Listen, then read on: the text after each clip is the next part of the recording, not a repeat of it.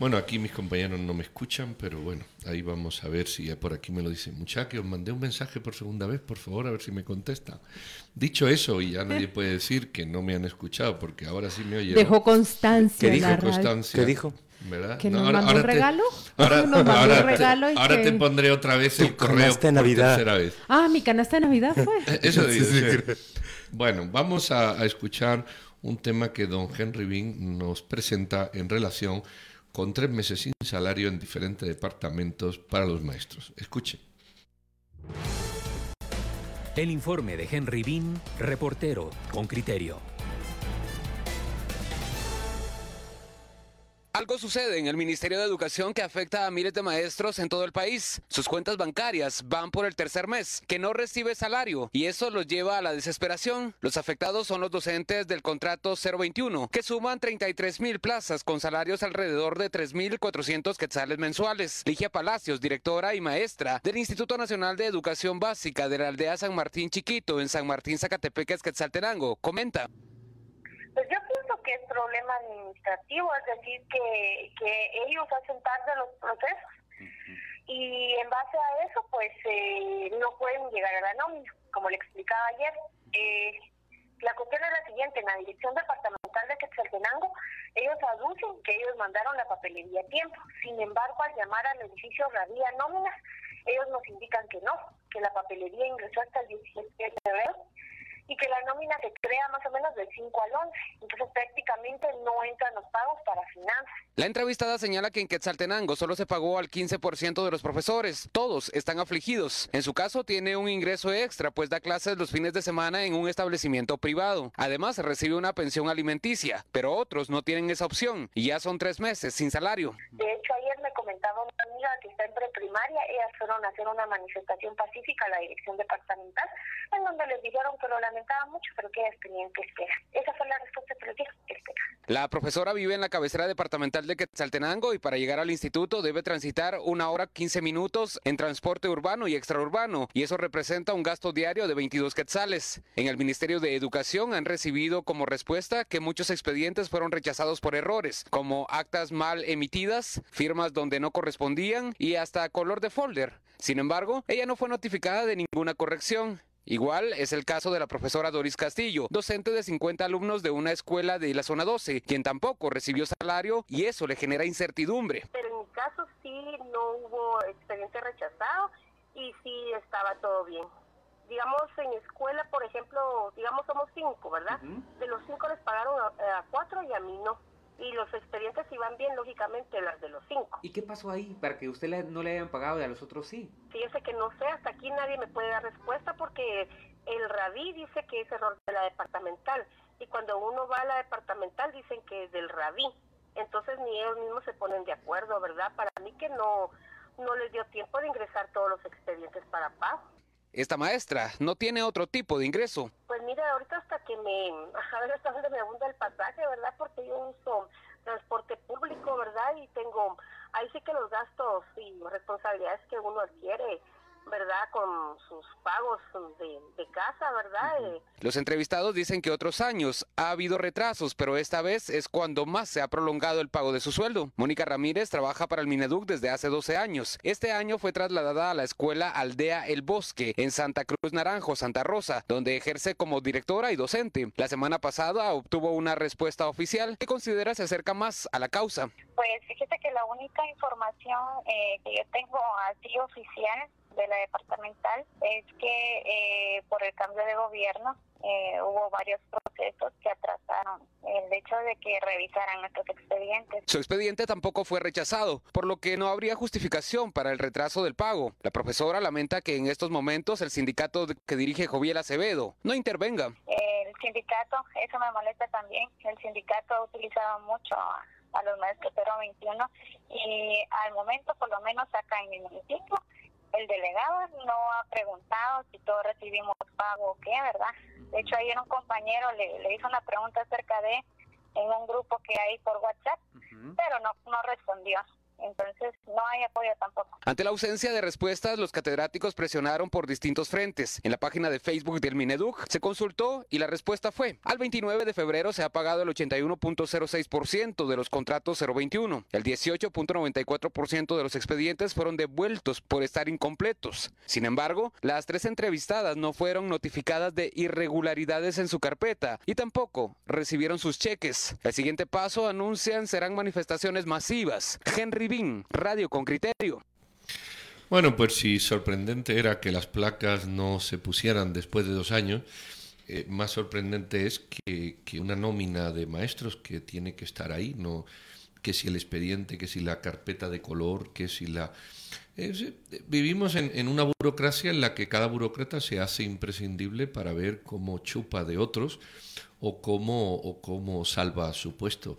Eh, una, una estúpida burocracia porque si en diciembre, quiero yo entender, se hacían transferencias al sistema magisterial, eh, no entiendo qué cambia en enero, o sea, respecto de diciembre, no, no, no, no sé. Mira, No- es que es que, suelen, suelen eh, fenecer los contratos Es a que finales ese es de el- diciembre y se, re- se tienen que reiniciar Pero ese a es el principios punto, de enero. ese Miren, es el punto, es- es- explíquenmelo como me lo expliquen. Me pongo en los zapatos de esa maestra que dice tres meses de salario atrasado. Yo no sé, pero es que cualquier persona se encuentra en aprietos al no recibir un mes. Cualquier empresa se encuentra ahogada al no recibir dos meses el, el- el flujo de dinero que espera. Ustedes escucharon lo que dijo, ajustando Sí. para mi pasaje y esperando que ya liberen ese cheque pronto. Pero es que así se manejan luego sindicatos, grupos y tal. Como todo, como todo es un, hazme la campaña, hombre, hazme el favorcito. Pero fueron críticos del sindicato, o yo te, sí, o yo te quito el destrave, o mira, ponme no sé qué para que no te trabe. Es decir, todos son mañas y, eh, es que así no se puede vivir, hombre, así no, así no. Pero es que estas cosas, como las placas, son sencillas de arreglar. Digo yo que el sistema tendrá un montón de maestros contratados a los que se les paga cada año y punto. No, no. ¿Qué, qué, cuál es el problema? ¿Cuál es el problema? Y el problema no es nada más que esa burocracia que hace que, que el trave tenga un costo y tenga un pago y tenga una ventaja. Eh, Sí, lo que nos muestra es una burocracia eficiente. En realidad, eh, con criterio, la producción intentó comunicarse con el Ministerio de Educación. Eh, comunicación social incluso eh, trasladó el mensaje de que una autoridad de viceministerios administrativos iba a atendernos, pero finalmente no fue confirmada la entrevista y entonces no podemos tener esa conversación. Eso sí, en la producción le garantizaron a Regina Román que el porcentaje de maestros que no había recibido ese salario durante tres meses era menor. Es decir, los hay, eh, pero serán en un ¿qué? 10%, 18%, de cualquier manera que afectados deben encontrarse esos docentes. Sí, hombre, pero son prácticas que, que aquí hasta que, pero eso ya se sabe, yo no sé para qué repetirlo, si merece la pena repetirlo, es gastar el tiempo. Cuando hay una buena oposición, se gane la plaza y, y haya un sistema que, que bancarice los pagos y los regularice y, nos dejemos de, de que sea el jefe el que tenga que decidir cuándo, cómo y por qué y a qué velocidad se hacen las cosas, esa autoridad del burócrata cuando desaparezca y se introduzca un proceso eh, que no es nada más que eso, un proceso que se tiene que cumplir el 28 de cada mes o el 29 o el día que corresponda, eh, esto no va a cambiar. Y todos lo entendemos, pero nadie lo cambia. Y nadie lo cambia de los que lo puede cambiar porque eso da poder. Esa es la historia, eso da poder y permite ejercer la chulería del poder de quienes pues eh, hacen eso. Mire, ah, no, pero eh, eh, hay gente que llega porque tiene carro, porque tiene gasolina, porque tiene secretaria, porque y eso le da poder. Son pobres de espíritu que, que basan su, su significado como seres humanos en la medida que, que tienen ese poder de alguien que le abra la puerta y le diga, don Facundo, pues, pues sí, ya lo han dicho muchos eh, cantautores y poetas con más humor que yo, ¿para qué lo voy? ¿Para qué lo voy a decir yo? Sí, hombre, sí.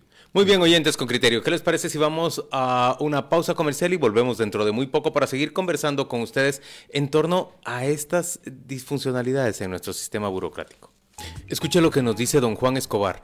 Eso de los maestros se podría denunciar al Ministerio de Trabajo. Digo, eso es de cajón, pero no he escuchado que lo hagan, solamente hablan de manifestar.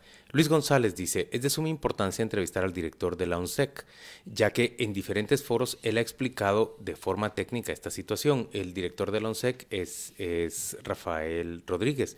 Deberíamos entrevistarlo. Eh, él podría, Regina, ayudarnos a, a entender este tema con más claridad. Eh, porque sí me parece a mí que nos queda todavía demasiado, demasiado vago. Eh, Rafael Rodríguez podría ser una excelente fuente para tratar en este momento y discutir sobre por qué se quedan estos maestros durante tantos meses sin recibir eh, aún un salario. Gabriela nos dice, si los maestros están aparecen en pantalla significa que están dentro del sistema.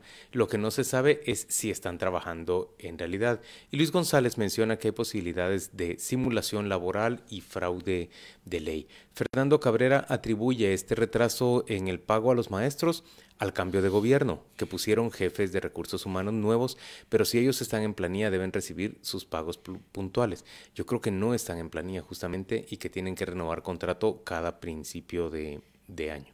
Deben ser de estos temporales que ponen para completar algunas plazas. Bueno, también Rolando Villaseñor dice raro que solo unos cuantos maestros tienen este problema.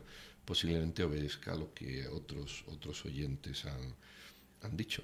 Eh, en fin, a ver, a ver cómo. Pero acá por la vía de Twitter un oyente está preguntando, eh, se identifica como Quique Chapín, bueno, y el famoso anuncio del presidente Yamatei de pagar a través de cheque para terminar de una vez por todas de controlar las plazas fantasma.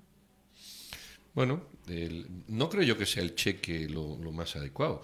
Eh, yo bancarizaría todo, bancarizado, pero es mucho más sencillo que eso. Pero no sé qué puñeta pasa. Bueno, sí, me lo puedo imaginar. Eh, ¿Por qué razón el, todo ministro tiene que tener claro a quiénes tiene y lo que hacen? Claro. Eh, o sea, eso no digo yo. Tú estás en una dirección, en un cualquiera que sea tu función los que tú tengas debajo tuya tienes que tener claro qué hacen, si están o no están y ser responsable de ello. Pero Pedro, no creo que bancarizarlo sea la solución porque bancarizados están y lo que hemos visto a, a través de las de los casos de Plaza Fantasma que ha presentado la Fiscalía es que la bancarización no es garante de una de la prestación de un servicio, por no, Pero, pero si a ti te lo bancarizan, lo primero que certifican es tu nombre, tu cuenta y todo. Ahora eso evidentemente lo tienes que asociar con la, con la certificación del jefe de que está ahí. Pero si un jefe de, de colegio dice, no, mira, yo tengo 14 profesores, fulano, mengano, con estos horarios y estas funciones, y esos nombres coinciden con la bancarización, como En realidad, en realidad lo que, necesitamos nosotros es eso, es un orden en la administración pública, porque entonces es un director el que está controlando quiénes son los que trabajan, cómo se presentan a sus trabajos y luego ese director se remite a una dirección departamental, pero no, toma más que bancarización. No, no, claro, claro. La, bancarización es una El cheque, el problema es que no sabes dónde va. El cheque se da y dónde va. Eh, por eso el, tema de, la bancarización tiene que ir unido evidentemente a la certificación de que el individuo está y un individuo que además previamente tuvo que ganar su plaza por oposición en una oposición pública. Entonces, como que es una hoja de ruta de la persona que, empieza a trabajar, que está, que se le... O sea... Pero mira, a ver, cuando volvemos a, este tema, es como la mula al trigo, ¿verdad? Es, es, es, nuestro tema recurrente de un sistema de servicio civil que te ofrezca a vos como, como ciudadano, pero también al trabajador, al, al que forma parte de ese sistema, eh, que le ofrezca también a él certeza y estabilidad en la medida en que la persona cumpla con, sus requerimientos, sea bien evaluado y que por el otro lado él mismo eh, rinda bien en, las evaluaciones que se le deberían hacer cada tres años, esa persona va a tener estabilidad en su plaza y será, digamos, merecedor de, las mejoras que se establezcan dentro del, sistema presupuestario. Pero no es lo que nosotros tenemos. Ahora, yo, yo, les digo con franqueza, la llegada, el nombramiento de parte del presidente Yamatei de esta persona, de Rafael Rodríguez, a mí me inspira mucha esperanza. Me parece que si alguien entiende eh, la necesidad de crear un, sistema de servicio civil, es ese muchacho. Y creo que, podría verdaderamente contribuir a, montarlo. Pero esa tiene que ser una misión. Si ustedes pensaran, por ejemplo, si, ustedes se pusieran a reflexionar, ¿cuáles dos o tres cambios podría hacer un gobierno como el de Yamatei, ¿verdad? Que es un gobierno conservador. ¿Cuáles dos o tres cambios podría hacer un gobierno como el de Yamatei que realmente tuvieran trascendencia a lo largo del tiempo en nuestro país? Yo pienso, uno, crear el, el, el, sistema de servicio civil y de una vez por todas convertir al Estado en una institución que no sea vista como botín político, sino como un como botín electoral, sino como un, una organización que verdaderamente está para servir a la mayoría de la ciudadanía al margen de los intereses políticos una electorales. carrera, una carrera de servicio civil, pero independientemente de que sea un gobierno conservador, como decís, yo recuerdo que una de las propuestas, por ejemplo, de la bancada Semilla cuando se encuentra en campaña electoral es ir a crear una legislación moderna sobre el servicio civil. Seguramente se, la está preparando porque no es el único grupo político que la propone en campaña electoral. Recuerdan ustedes, por ejemplo, al Partido Valor, que también habla y recalca sobre la necesidad de crear una nueva legislación, y el Partido Humanista y Viva también. Recuerdo que era una promesa en la que coincidían por lo menos cinco o cuatro partidos políticos que hoy se encuentran dentro del Congreso político y que representan una diversa diversas corrientes de pensamientos. Ojalá que nosotros podamos exigirles que tres meses, seis meses después de inaugurada la legislatura, que tengan preparadas las bases de esa nueva legislación y de esa reforma.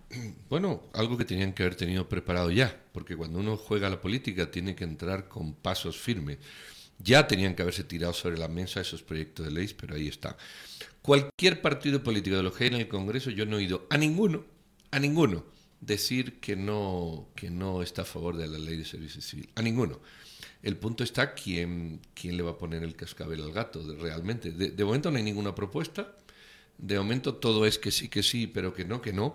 Y es que los partidos políticos son más que el singular del partido político. Es un montón de gente con muchos intereses. No todos los que están en un partido tienen los mismos intereses ni son convergentes.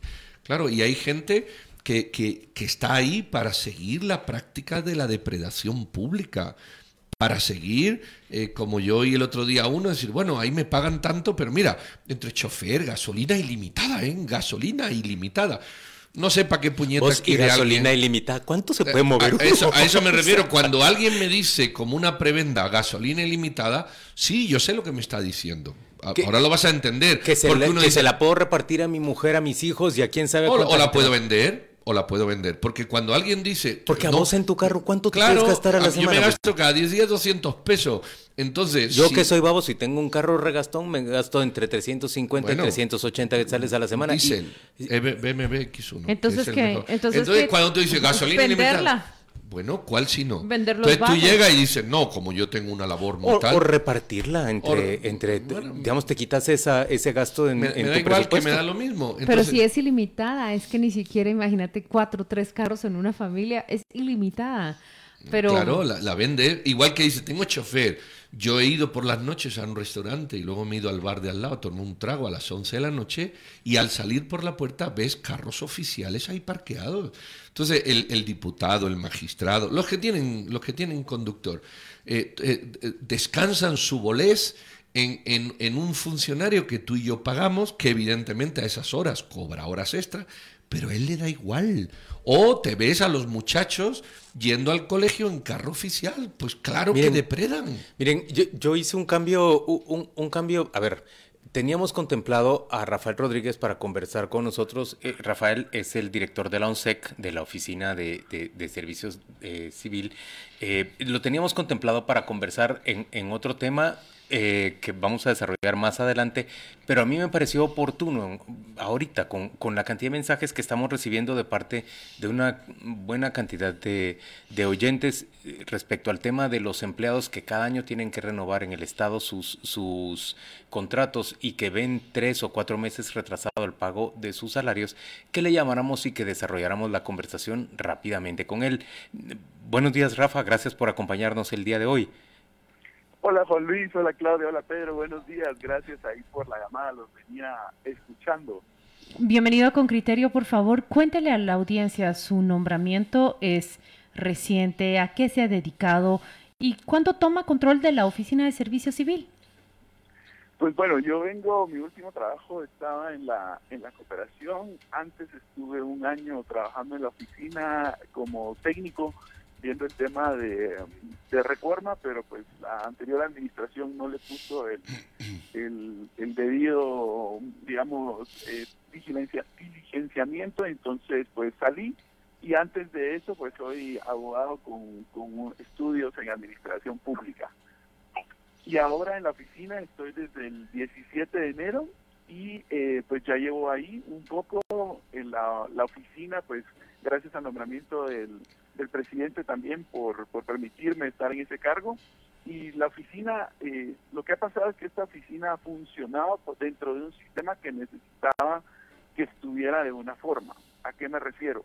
Un sistema profesional, que es al que ustedes se refieren, y la aspiración que tenemos los guatemaltecos, requeriría una oficina fuerte con poder rector, supervisor, eh, que fuera un órgano en algún momento, esperamos, pero a futuro, porque hay que hacer varias cosas antes, eh, rector de todo el servicio civil de la administración y no solo del organismo ejecutivo para ir ordenando un principio constitucional que dice igual salario para igual trabajo prestado en igualdad de condiciones, méritos y antigüedad.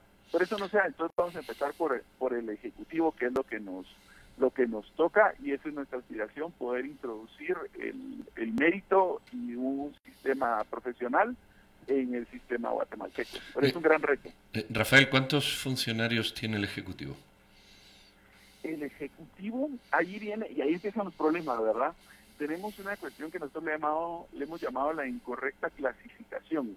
¿A qué se refiere con esto? Me voy a referir al servicio civil desde el punto de vista presupuestario, que es como comúnmente que no debería ser así, nos referimos a él. Hay plazas 029, no son plazas, perdón, hay contrataciones 029, que es el renglón de gasto, 189, que es otro renglón de gasto, su grupo 18 en general, que se han ido incorrectamente clasificados porque, digamos, hay muchos en salud, por ejemplo, que todos los años los tienen que volver a contratar porque son contrataciones anuales. Entonces, en renglones que ya podemos identificar que son 011 servidores públicos, que son los, bajo los que están bajo la rectoría de UNSEC, hay eh, alrededor de 292 mil la última vez que vi. Pero hay, hay unas listas disponibles para el ciudadano de quién es y dónde está y qué hace.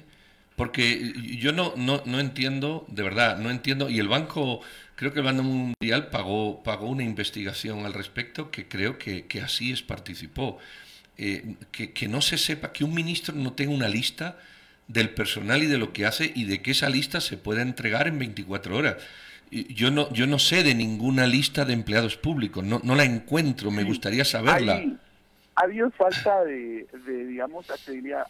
El, el tema de, de fiscalización del servicio civil es el último que llega si vemos en relación a otros tipos de fiscalización, como el contable. ¿A dónde voy?